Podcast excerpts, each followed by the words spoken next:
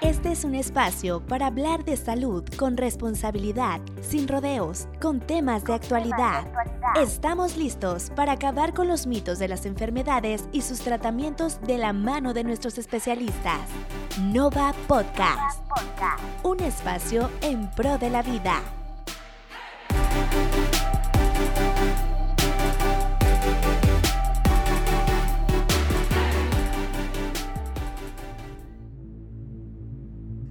Las cifras del COVID-19 en México.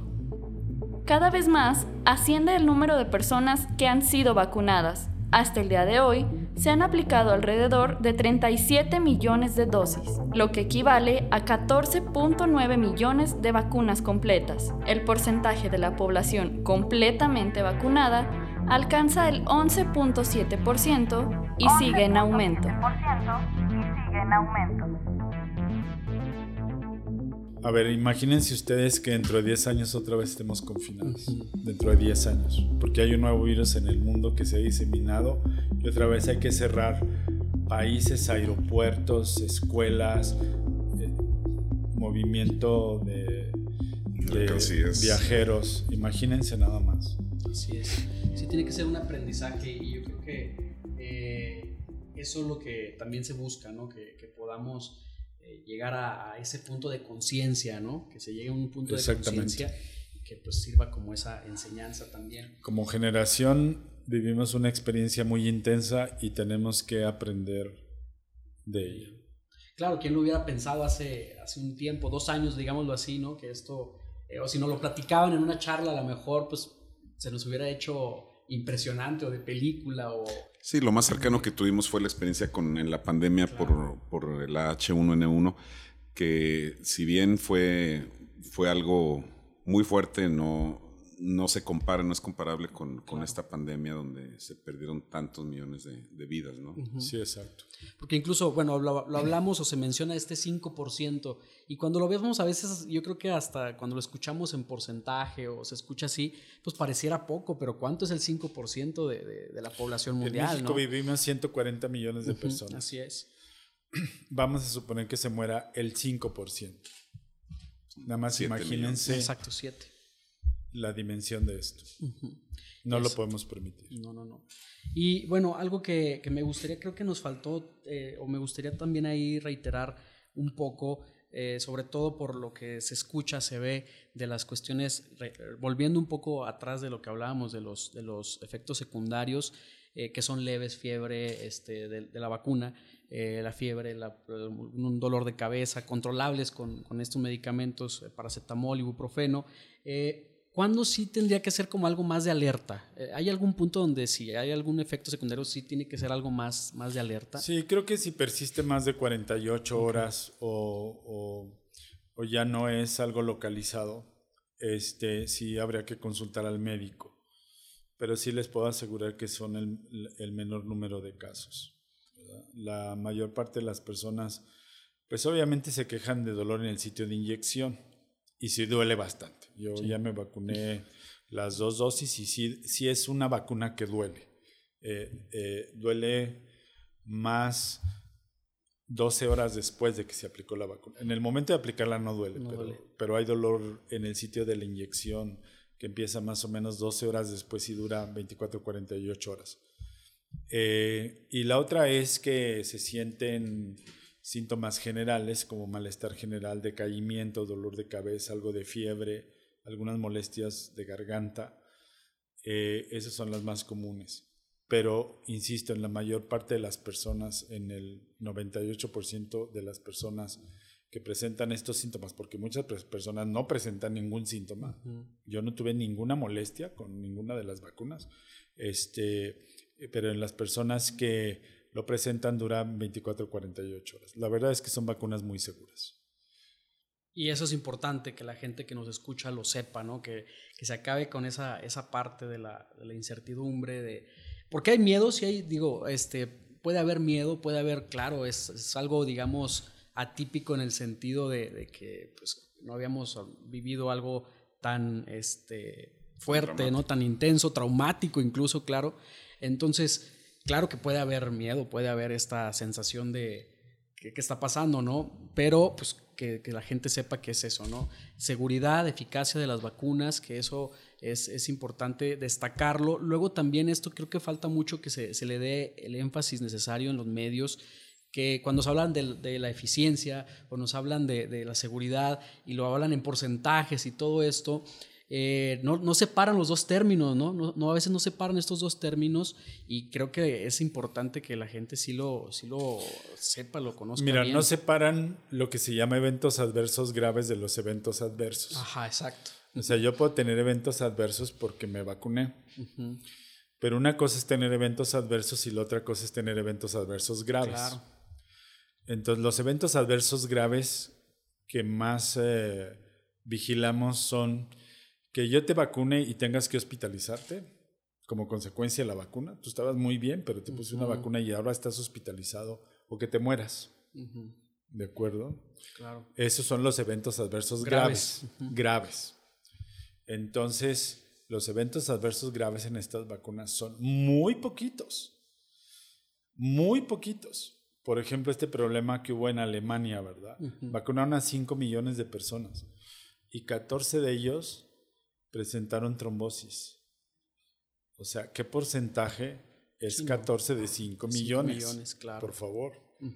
De acuerdo. Y aparte faltaría ver de esos 14, ya después de la investigación, cuáles estuvieron realmente relacionados a la vacuna y cuáles eran. Pues ponle que los 14 se hayan relacionado a la vacuna. Aún así. Pero ¿qué tenían esas personas que desarrollaron trombosis?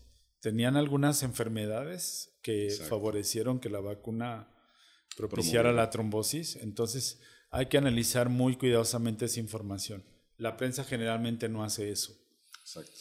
La, la, nota se genera en las siguientes 24 horas con poca, con, poca crítica. Y se le, da, se le da, perdón, se le da difusión a nivel mundial, como si fuera. A nivel mundial, porque. Como si fuera todos los vacunados con esa, ese tipo de vacuna o esa marca. Porque hay que tener en cuenta que las noticias se generan de una sola fuente, de una agencia internacional que reparte la noticia a todas las personas que, trabajan en esto, en los medios. Entonces, todos los periódicos publican la misma nota al día siguiente. Entonces, eso hace que, se difunda rápidamente una, una nota de este tipo y la gente empiece a preocuparse. Claro. Así es. Y, y algo que también este, es importante comentar en, todo esto de, la, cuestión de la vacunación. Bueno, ha habido diferentes etapas, ¿no? Ha estado, se empezó obviamente por, por personas este, mayores y se ha ido bajando ahí en la edad y ya se ha ido alcanzando, bueno, se, se habla que pronto estaría cubierto, usted nos habla del, del 60%, alcanzando ese número puede ser benéfico y este, ya vamos alcanzando ciertos o diferentes sectores, ¿no? Obviamente se dejó eh, al, sector joven, por así decirlo, eh, al, final, por así decirlo, de, este proceso. Entonces estamos hablando que seguramente en, estos meses no vamos a alcanzar ya a que todo el mundo pues haya tenido el acceso ya a, esta, a estas etapas, a esta vacunación y que eso también obviamente pues genere también más tranquilidad en muchas personas, porque si bien está la parte del sector de la sociedad que puede ser más... Eh, está más este, renuente a la vacunación, pues también hay mucho sector que ya, ya, ya, se dio, ya se ha vacunado y también hay que este, generar también tranquilidad para esas personas de lo que está sucediendo, ¿no? Entonces creo que es importante también eh, comentarlo. Em, pues bueno, creo que es, es, algo muy interesante y esto también se presta, incluso también todo esto de los medios se presta también a muchos temas a veces políticos, muchos, muchas situaciones que también generan el que el medio eh, difunda información a veces muy, alejada de la realidad o que le dé peso a otras cosas también a veces por intereses particulares, ¿no? Más que a veces pensando en esta cuestión de la sociedad, de la salud eh, común, de, todo esto. Y creo que ceder a esos intereses a veces es lo que lleva a los medios y a otras situaciones pues a caer en, desinformar, ¿no? O esto del, ah, pues incluso amarillismo, ¿no? Pudiéramos decir que es algo como amarillista el, el mandar esas notas a veces como como la principal, ¿no? Y darle tanto peso a esa parte y comparando estas 14 personas con los 5 millones y, siendo esto tan poquito, en, México ha sido eh, algo similar en cuestión de los porcentajes, a esto caso que, se plantea, doctor, en Alemania, fue muy similar en cuestión del porcentaje.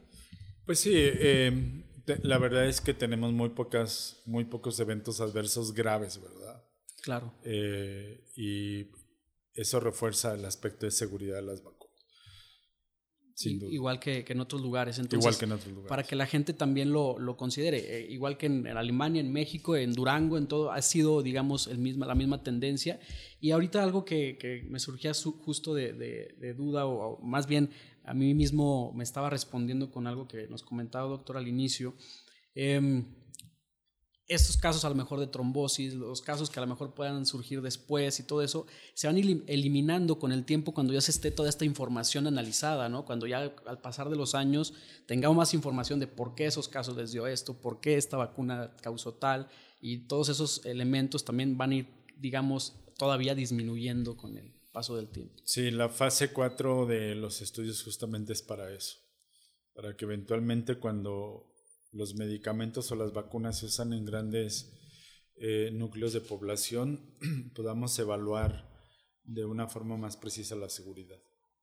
Claro. Pues no sé, creo que este, estos puntos son, son muy importantes para lo que está surgiendo ahorita en la población. Eh, si bien eh, a mi punto de vista espero y también según los datos que a veces arrojan los gobiernos, pues ya ha ido más ha, fluido más toda esta parte de la, de la, vacuna, ¿no? Ya se ha ido este, vacunando las personas, han ido dejando también de lado los, los mitos, las incertidumbres. Eh, creo que eso puede eh, mejorar y ayudar a que todo esto pues, poco a poco vaya avanzando, ¿no? Y que hablemos de, de un, regreso a las actividades cotidianas, no, no desesperar, creo que pues vamos en un buen tiempo. Yo creo que eh, incluso en, la, en el punto ya más central de la pandemia, cuando todo estaba muy, muy fuerte, muy, este, ahora sí que color de hormiga se veía todo, ¿no? O, parecía, eh, llegó a un punto a lo mejor en que pudimos pensar que cuánto se va a alargar todavía o qué, qué va a pasar, ¿no? A esta, todo este miedo, esta incertidumbre, pero que también esto ya eh, haya también un poco de, de calma, pero no de, no de relajarse, ¿no? Que no se caiga en el exceso de, de esta de, caer pues ahora sí en, dejar de, tener cuidados, como dice el doctor, creo que el pensar no nada más en nosotros, pensar en los que ya están vacunados, sino pensar en toda la gente que estamos en la sociedad y que creo, creo que debemos de, seguir siendo empáticos con todos los que aún no acceden a la mejora a esta parte de la vacuna y claro, el, rescatar nuestro, nuestro aprendizaje ¿no? de, todo esto, creo que es algo importante. Sí, así es, Jorge. Yo, yo enfatizaría algo que, comentó el doctor Tinoco al, principio de la, de la, charla, ¿no? Eh, el hecho de, aplicarse la vacuna disminuye enormemente la enfermedad grave. Enormemente. Es decir, no nos protege, dicho con palabras de él, no nos protege de, de infectarnos con, con el virus sino que nos protege de la enfermedad grave, que, que eso es un, mensaje que, que, yo considero muy valioso y que, que, por sí solo vale la pena difundir. Así es, así es, difundir eso, que la gente que nos escucha sepa que en efecto, una vacuna para que esté en este proceso, en este punto, pues no es algo que se haya hecho de, la noche a la mañana, tiene estudios, tiene sustento, tiene personas que se dedicaron, este, ahora sí que tiempo completo a, ello, ¿no? Entonces creo que la comunidad científica también se, se dedicó a hacerlo y claro que la gente tenga esa certeza también. ¿No? Es importante destacarlo. Entonces, pues bueno, me gustaría ir, ir cerrando en esa parte eh, el tema. No sé si quieren agregar algo antes de, ir por ir dando la conclusión del día de pues hoy. Pues nada, recomendarle a todo mundo que se vacune, que estén seguros de que es eh, la forma más eficaz y más segura de protegerse y, eh, y de proteger a los demás. Eso sería básicamente con lo que yo concluiría y pues agradeciendo también la invitación para estar esta tarde con ustedes. Muchas gracias, doctor, doctor Juan Carlos Tinoco. Él, les digo, una voz autorizada que nos puede ayudar a, entender mucho mejor esto, a, disipar esas dudas. Creo que eso es sobre todo nuestro objetivo, disipar dudas, en este caso sobre el COVID-19 y eh, claro también sobre, ya en algunos otros episodios veremos otro tipo de, de, mitos o de situaciones en desinformación, en ignorancia, que a veces podemos caer como sociedad y que eso genere más, más problemas, ¿no? Eh, doctor, algo que nos pudiera, no sé si quiera usted compartir, dónde, qué, qué nos pudiera decir de dónde está usted está eh, trabajando, si quiere que mencione alguna, no sé, de sus redes sociales o algún, algún algo que nos pudiera compartir. Pues básicamente yo estoy a sus órdenes en la clínica de infectología del Hospital General 450. Ahí, ahí es mi sitio de trabajo y ahí es donde eh, paso la mayor parte del tiempo.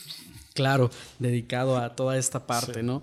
Un año yo creo, doctor, ya este, en el tema también pues, profesional y todo, pues que me imagino que para usted también fue un, pues, un reto, un, toda una, una situación el, estar pues, enfocado también en esta parte, ¿no? Yo creo que... Bueno, no solo para mí. Claro, para todos. O sea, fue un reto para todo el personal que atiende eh, problemas de salud. Sí.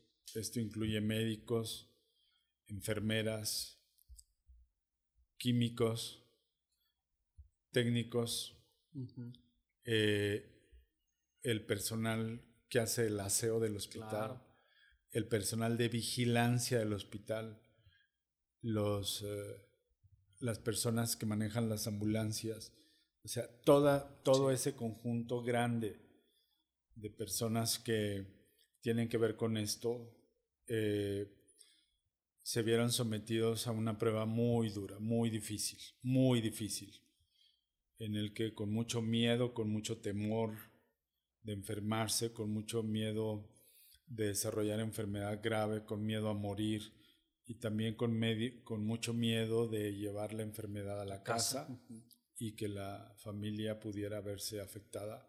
Así vivimos un año muy intenso, desde marzo hasta pues hace unos días. Eh, o hasta que quizás eh, los casos empezaron a descender en Durango en una forma importante y pasamos a un semáforo ya más seguro.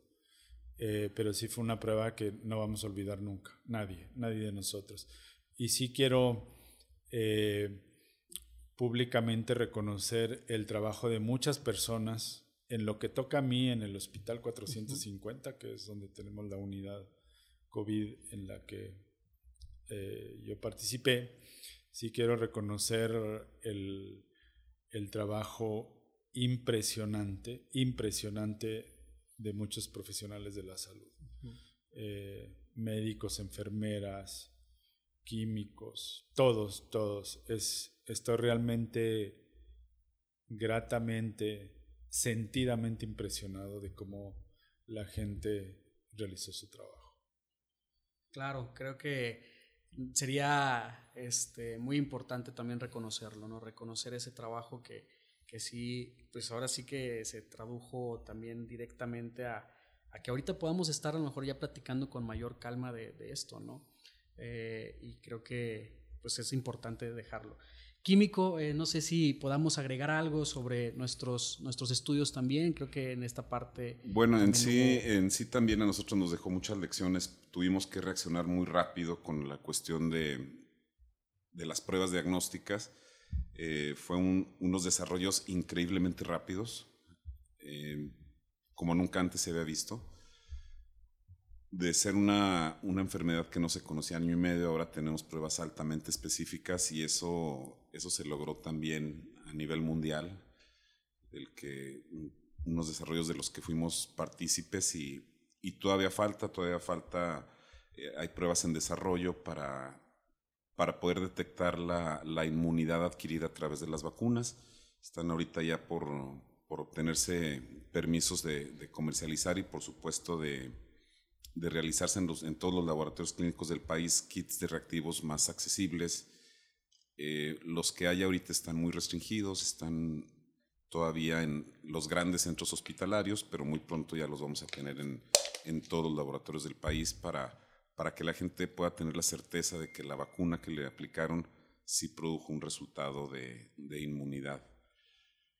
Como dijo el doctor, eso no, lo, no los uh, excluye de poder, de poder tener la, infección en algún momento, pero los protege de la, de la enfermedad grave, ¿no? Y pues por último, antes de despedirnos, yo me gustaría agradecer al, doctor Juan Carlos Tinoco por habernos acompañado esta tarde. Creo que el primer capítulo del podcast es un capítulo muy interesante, con un invitado de lujo y a quien le agradezco enormemente el haber estado aquí con nosotros. Gracias, gracias por la invitación.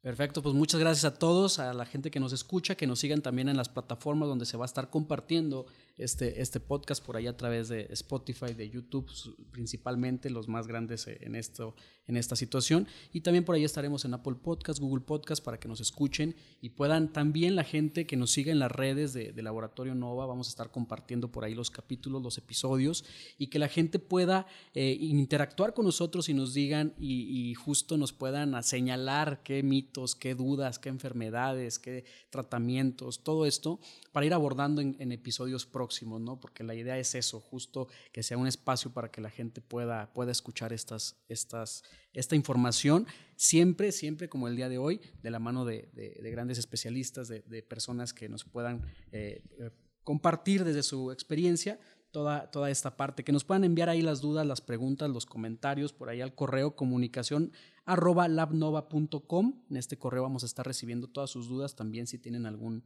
alguna pregunta y poder nosotros atacarla y poder nosotros eh, exponerla, difundirla a través de un próximo episodio. Muchas gracias a todos, gracias al doctor, gracias al químico Leopoldo y bueno, vamos a estar aquí para más episodios. Soy Jorge Marsal, nos vemos o nos escuchamos, mejor dicho, en el próximo episodio. Es nuestra misión ayudar al cuidado de la salud de las personas. Sigue de cerca Nova Podcast y envía tus preguntas y comentarios. Nova Podcast. Este podcast es realizado por Laboratorio Nova.